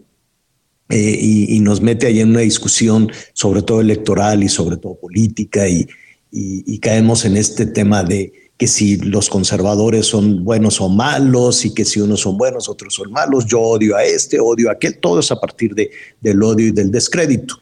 Este, hablábamos, por ejemplo, ¿no? Hoy finalmente estamos viendo que la propuesta para la glorieta de La Palma en reforma es, eh, eh, va en el sentido de un árbol, no necesariamente de poner ahí alguna escultura de, algún personaje cercano a las cuestiones de carácter electoral o de carácter político, en broma y en, broma y no tanto, decíamos, pues si se pone a consulta de algunos, de personaje eh, con alguna militancia política, pues en una de esas vamos a acabar con un tendedero con este, las fotos de los traidores a, la patria de todo tipo, desde periodistas, desde este, que ya ha sucedido, ¿no? Ya en algún momento se pusieron las imágenes de traidores a la patria de, en, temas de, periodismo, ¿no? De quienes con sus puntos de vista no están de acuerdo con las eh, posiciones oficiales, entonces les dijeron, ah, entonces son traidores. Y luego los legisladores, en fin, sería terrible que sucediera. Espero que no, ya nos decía la secretaria del Medio Ambiente que este, se pensaría poner ahí, ahí me encantaría ver un ahuehuete majestuoso, pero en fin, ya, ya, ya veremos el próximo lunes que, que se resuelve y espero que no sea una consulta electoral, una consulta a partir de, a ver, dame tu, por quién votaste y entonces sí ya puedes opinar, ¿no? Sino que se le pregunte a los expertos, a los que verdaderamente saben. Y en ese sentido también nos perdemos de mucho este, cuando suponemos que todo lo extranjero es, es malo. Eh, vemos el trabajo de muchos mexicanos, le hablaba hace unos momentos de una arquitecta mexicana que le van a encargar el, el diseño de un ala importante del, eh, del Museo de Arte Metropolitano de Nueva York Frida Escobedo es una arquitecta mexicana y también veíamos como Calatrava, ¿no? También tiene sus eh, propuestas arquitectónicas que son ya toda una referencia en Nueva York y en México en su momento, bueno, pues tenemos obra de Gustave Eiffel que yo creo que no le gustaría a la actual administración hablar de que un personaje como Eiffel tuviese obra en Oaxaca mismo o en Tampico, por ejemplo, no sé si en la Ciudad de México, nuestro siguiente invitado se lo voy a preguntar, este, o imaginarnos que producto de, de los conservadores sea el paseo de la reforma o el paseo de la, de la emperatriz. Imagínese que, que, todavía se llamara el paseo de la, de la, emperatriz, yo creo que ya se le hubiese cambiado el nombre, no lo sé. Nos perdemos de mucho, creo, o de talento universal si solo nos vemos el ombligo o si solo caemos en la discusión de carácter, de carácter político. Eh, Enrique Ortiz García, escritor, divulgador cultural y que nos hace navegar por pasajes de la historia y que nos da muchísima información. Eh, a través de sus redes sociales nos ha dado información muy, muy interesante de lo que está sucediendo en Paseo de la Reforma, en esta glorieta de La Palma, y yo le agradezco que esté con nosotros. ¿Cómo estás, Enrique? Qué gusto saludarte. Hola, Javier, un gusto, un gusto y gracias por el espacio. Oye, Enrique, antes de ir a La Palma, este, pues, ¿qué, ¿qué, te parece si hacemos un poquito de historia y compartimos con nuestros amigos en el país y en los Estados Unidos qué es el Paseo de la Reforma o el Paseo del Emperador o el Paseo de la Emperatriz? Claro, eh, esta, eh, esta avenida, ¿no? Esto fue creado a partir de 1864 por órdenes de Maximiliano de Habsburgo. Recordemos a este a este monarca que llega desde Europa, pues para establecer aquí pues un protectorado francés de Napoleón III, el emperador, ¿no? Sobrino de Napoleón Bonaparte. Eh, él se instaló en el castillo de Chapultepec con Carlota de Bélgica y el propósito en que realizan esta traza pues es para unir eh, esta zona, este, el, el, bosque de Chapultepec con la Ciudad de México que en aquellos años pues eh, prácticamente era el centro histórico. Entonces se hace esta traza tomando como referencia las modificaciones y los famosos bulevares parisinos que se están realizando bajo el gobierno de Napoleón III. ¿no? Con la caída del imperio, con el fusilamiento de Maximiliano el 19 de junio de 1867, entra Benito Juárez a la Ciudad de México y a la y él decide nombrarlo Paseo eh, degollado, Paseo degollado en honor a uno de los liberales más importantes de la Guerra de Tres Años o de la Guerra de Reforma. eh, Santos degollado era su nombre. Finalmente, posteriormente se le nombraría ya Paseo de la Reforma. Y como tú bien decías, en el origen de esta traza, el nombre fue Paseo del Emperador o Paseo de la Emperatriz. ¿no? Oye, hay anécdotas que no necesariamente están documentadas, pero que le ponen un poquito de salpimienta sí. a la historia. Es claro. verdad que Carlota hacía unos entripados porque Maximiliano era muy vago y andaba por ahí, este, pues ya sabes, enamoradizo en, la, en la calle y que le claro. tronaba el taconcito y le decía, a ver Maximiliano, ¿por qué no llegaste a dormir? No, es que son unos lodazales y tú no sabes llegar hasta acá, entonces pues ya mejor me quedé allá en el palacio. O en Cuernavaca. Ah. ¿No? Eh, también en el famoso, en el famoso jardín Borda, ¿verdad? Donde se ah. dice chisme ah. histórico, ¿verdad? Sin ningún sustento realmente, pero que se dice que tuvo un hijo con un con la con la esposa o con la hija del jardinero del administrador de esta propiedad que trabajaba para él, ¿no? Sí, más todos los romances de Veracruz, porque nada más llegando dijo, pero ¿qué es esto? Qué, sí, qué, sí, sí. qué maravilla, muy enamoradizo, y tuvo, dicen, muchas novias también en Veracruz, ¿no? Sí, y bueno, ahí también se dice que la que Carlota, ¿no? También a manera de anécdota o chisme histórico, pues es que Carlota lo veía veía su caleza, su carruaje salir desde el castillo de Chapultepec para y bueno, se lo seguía con la mirada para ver que no tomara otros caminos que, que no, no fueran fuera Cuernavaca. Sí, exactamente. bueno, es, es, ¿no? es, un poco anécdota y salpimienta, pero el hecho es que se, se, hay que darle una dimensión. En su momento, pues era una obra este, titánica, quiero yo suponer, que se encargó, sí. no, no, no sé, aparte del equipo de ingenieros, no necesariamente pues estos arquitectos con la visión de paisaje que acompañaban a Maximiliano, ¿así es? Sí, efectivamente, ¿no? Efectivamente fue un, una obra monumental que en un inicio pues estaba en, en despoblado y que solamente era usado por el propio emperador y por su corte. ¿No? Realmente no era, no se permitía, por ejemplo, que alguien que no fuera el propio emperador o miembro de la corte lo usara, ¿no? Con sus caballos o carruajes. Pues era, era un camino imperio. del castillo, de, de, del castillo, porque hay que decirle castillo, ¿no? Del, del castillo a la Ciudad de México. ¿Dónde eran los límites para darnos una referencia de, de la ciudad? Sí, sería hasta el cruce, oh, bueno, los límites de la ciudad, pues sería prácticamente a casi lo que es la Alameda, a lo que es el oeste, hacia lo que es el este, estamos hablando de lo que es circunvalación, ¿no? Hacia el sur, estamos hablando cerca de lo que es la fuente de salto del agua, y hacia el norte, pues pasando un poco lo que es Tlatelolco, ¿no? Entonces, Esos serían los límites eh, de la Ciudad de México a la segunda mitad del siglo XIX la, la, Alameda, Avenida Juárez, por ahí arrancaba el, el paseo de la Reforma, bueno, el paseo de, del emperador, ¿no? La sí, comunicación con, con, con, con, eh, con, el castillo, no fue necesario tumbar nada. Este es una obra, eh, pues, con toda una inspiración europea, quiero suponer, francesa. Sí, sí, sí evidentemente eh, basado, ¿no?, en lo que fueron el proyecto original de un arquitecto llamado Luis Volant, y que toma como referencia los bulevares parisinos de aquella época. ¿no? Y importante... sí, dime, dime. Perdón, ¿en qué momento, em, es decir, en el diseño de ese paseo estaban las rotondas, estaban las glorietas o era un camino recto? No, sí, ya estaban contempladas estas glorietas, pues muy europeas, ¿verdad? Muy francesas. Ya sabemos, por ejemplo, que la glorieta donde se ubica actualmente La Palma fue construida en 1864 siguiendo los planos del proyecto original de este Luis Bolan, ¿no? Lo que también hay mucho eh, de duda, llegando al tema de la palmera, es cuando se plantó. El primer registro fotográfico de esta palmera es en 1920, 1920, pero no tenemos el año puntual de cuándo fue plantada esta palmera.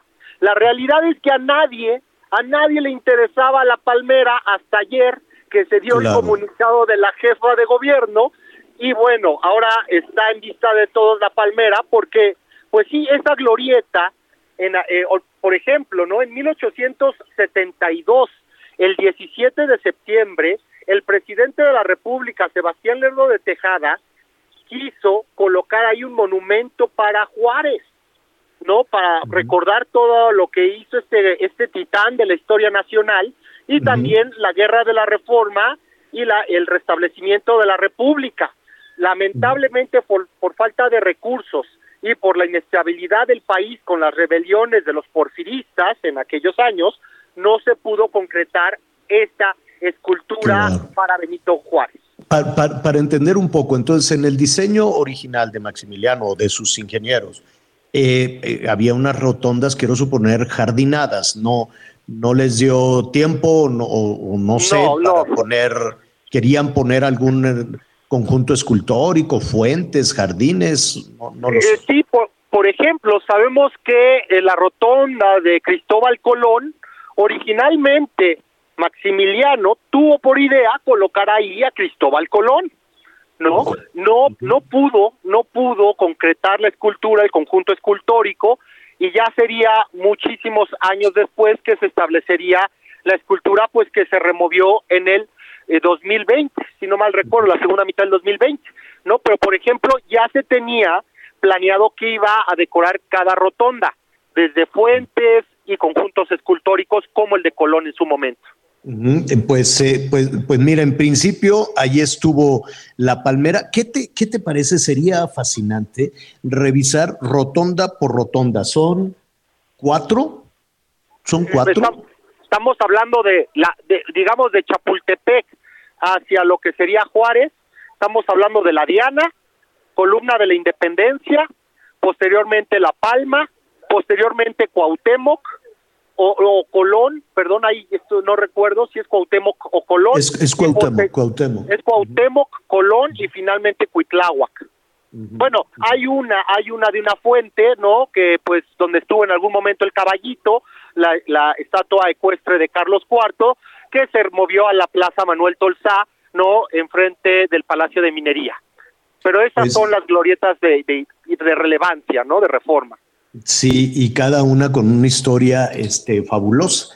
Eh, eh, recuerdas también, en, bueno, a la pobre Diana la han vestido, la han desvestido, la quitaron, la movieron. La movieron, la quitaron. Recordemos también la fuente del Kutsamala, ¿no? La era horrible. Sí, las famosas eh, sombrillas que le llamaban también, que la duró poco tiempo y se retiró, ¿no? En honor del sistema Kutsamala que brinda agua a la Ciudad de México. Entonces, Oye, ¿y a dónde, a dónde habrán ido a dar? ¿Dónde estarán? Eran como unos hongos, como unas sombrillas. ¿no? Unas sombrillas, no, no tengo idea dónde hayan acabado, si es que todavía se encuentran juntas, ¿no? O ya realmente desaparecieron. Como la de, como la de, la de Colón y todo el conjunto escultórico, que independientemente de la carga política y la carga ideológica, eh, en, el, trabajo estético eh, será pues increíble. Y quién sabe dónde, dónde van a dar, dónde pues ya estarán en casa de alguien o no lo sabemos. Eh, pues de los planes originales iba a reubicar allá en, si no mal recuerdo, por Polanco. En Polanco allá se iba a restablecer, se iba a instalar esta escultura de Colón. habrá que, que, que con, confirmar no esta información que sí se encuentre allá, ¿no? O que sigan estos planes de reinstalarla allá en el, eh, en el poniente de la ciudad. Y cada una, y desde luego la fantástica historia de la, de la, ¿cómo le diremos? La Victoria Alada. Yo sé que todos les decimos el ángel, ¿no? Pero pues esta, esta columna de la independencia con esta figura femenina, este, pues también con una historia formidable, ¿no? Sí, de 1910, del oso Rivas Mercado, que involucra a Antonieta Rivas Mercado, y por ejemplo, ¿no? La historia, por ejemplo, el monumento más antiguo que se inaugura en reforma es precisamente Colón, 1877, posteriormente mil, mil, o, 1887, la que sería de Cuauhtémoc, 1910, lo que sería eh, la columna de la independencia, eh, durante el centenario de, la, de los festejos ¿no? de la independencia nacional, que iría acompañada también del hemiciclo a Juárez. ¿No? El hemiciclo a Juárez, donde muchas personas piensan que ahí descansan los restos de Benito Juárez, y no es así. Los restos de Benito Juárez descansan en el Panteón de San Fernando. Antes de platicar contigo y, con esta referencia, con este repelús que le tenemos a todo lo extranjero, que no necesariamente debería de ser así, porque los, los grandes artistas, los grandes talentos, pues no necesariamente tienen nacionalidad, ¿no? Pero, pero bueno, ahorita estamos en, en una, en una etapa política de, decir no a todo lo que sea extranjero. Y, tenía yo una duda respecto a Gustavo Eiffel de su obra en México. No sé si en la Ciudad de México también hay obra de Eiffel, como en otros estados del país. Sí, pues bueno, por ahí también hay mucha información no correcta, ¿no? Que por ejemplo, se, eh, Gustavo Eiffel realizó un puente, un puente de acero eh, por Ecatepec ¿no? Y pues la realidad es que no, no lo diseñó Gustavo eh, Eiffel, ¿no? Y así hay varios, eh, varias estructuras que se le, pues que se, le da atribuyen. la que se le atribuyen a este, a este arquitecto francés y que bueno, es importante confirmar la información, revisar eh, el catálogo de monumentos, de Lina, todas estas estos compendios de información, pues para poder hacer una aclaración más oportuna, ¿no? Pues ahí está. La, verdad es que eh, ojalá se aproveche esta situación, que no se politice, no tener ahí, pues eh, eh, yo, entiendo el momento, yo entiendo la, la efervescencia eh, que, vivimos constantemente, empujada mucho por los partidos políticos, pero eh, para la ciudad en ocasiones pues no, no, es, no es tan justo. Yo soy el primero en defender la, libertad de expresión y la libertad de movilización y de manifestación, pero sí queremos tener una ciudad hermosa y, y desde hace mucho tiempo se ha dejado de tener una ciudad hermosa o se ha dejado de, de, de pensar en la ciudad sin el filtro electoral y sin el filtro político. No sé tú qué opinas. Sí, claro, tenemos tiempos muy eh, polarizados, ¿no? En donde, en donde todavía se, se juega con la historia, se sesga la historia, pues para cumplir con agendas políticas. Y no me refiero solamente al gobierno actual, sino también a la oposición.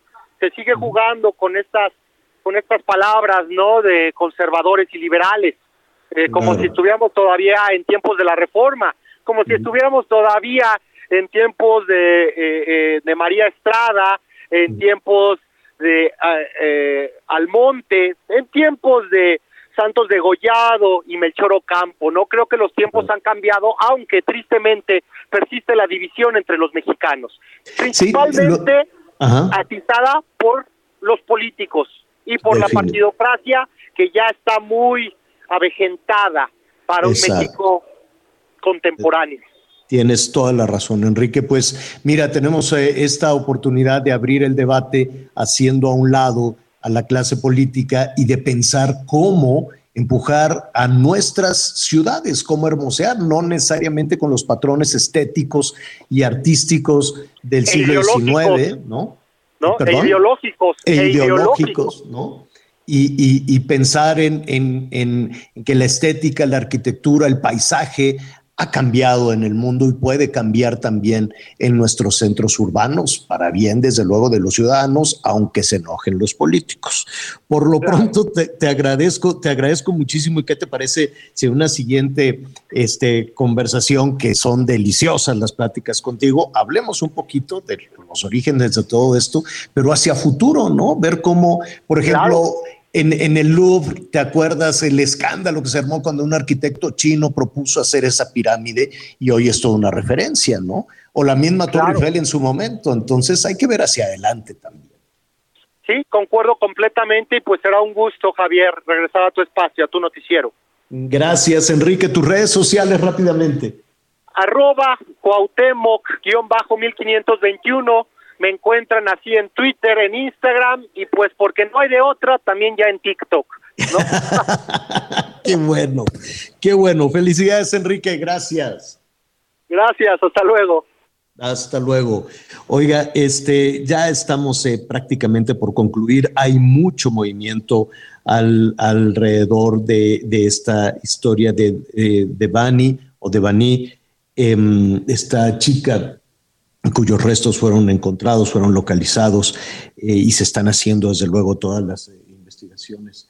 Este, el padre de esta, esta jovencita, esta chica, se reunió con el gobernador Samuel García, el gobernador de Nuevo León, pero se abre la discusión en todo el país respecto a la violencia, respecto a los feminicidios. Hay una marcha eh, dice Marcha por Devaní y por todas nuestras mujeres desaparecidas. Se convoca a varios colectivos en apoyo a las víctimas de desapariciones y de feminicidios. Esto va a ser el domingo, el próximo domingo, en, eh, en la ciudad de, va a ser aquí en la Ciudad de México, el próximo domingo, el punto de reunión en el Monumento a la Revolución y después se van hacia la Fiscalía General de la República a las 2 de la tarde. Le estaremos informando de todo esto y de lo que se avance, desde luego, en la investigación de este, de este tema, en la investigación de este asunto tan, tan doloroso. Y en el, en el tema de los ambientalistas del tren Maya, este, hay ya una respuesta, como hablábamos con Arturo, eh, aceptamos, dice presidente Andrés Manuel López Obrador, aceptamos su invitación a Palacio Nacional para lograr este diálogo tan importante para la selva, para el acuífero maya y para el desarrollo de la península. Proponemos que sea lo antes posible, el mismo lunes a la hora que usted considere, dicen pues todos eh, los artistas, ambientalistas, activistas, en fin, también de eso le estaremos informando. Y es aquí el fin de semana, disfrútelo diviértase mucho, este, descanse, ríase mucho, ríase mucho, pásela muy bien. Nosotros lo esperamos con las noticias a las diez y media en Hechos y mientras tanto lo invito además a nombre de Anita Lomelí, de Miguel Aquino, a que siga con nosotros también en el Heraldo Radio. Que la pase muy bien. Si tú me dices que si yo sigo, lo que tú pidas yo lo consigo, nada te puedo negar, ¿qué voy a hacer? Quiero estar en tus planes como tú estás en los míos. Prometo no dejarte caer, que si te vas ya quieras volver. Voy a ser el verano ese que va quitando el frío. Robar tu beso al amanecer es lo único que pido. Quiero estar en tus planes como. Gracias por acompañarnos en Las Noticias con Javier La Torre. Ahora sí ya estás muy bien informado. Heraldo Radio 98.5 FM, una estación de Heraldo Media Group, transmitiendo desde Avenida Insurgente Sur 1271, Torre Carrachi, con 100.000 watts de potencia radiada. Normally, being a little extra can be a bit much, but when it comes to healthcare, it pays to be extra. And United Healthcare makes it easy with Health Protector Guard fixed indemnity insurance plans. Underwritten by Golden Rule Insurance Company, they supplement your primary plan, helping you manage out of pocket costs without the usual requirements and restrictions like deductibles and enrollment periods. So when it comes to covering your medical bills, you can feel good about being a little extra. Visit uh1.com to find the Health Protector Guard plan for you.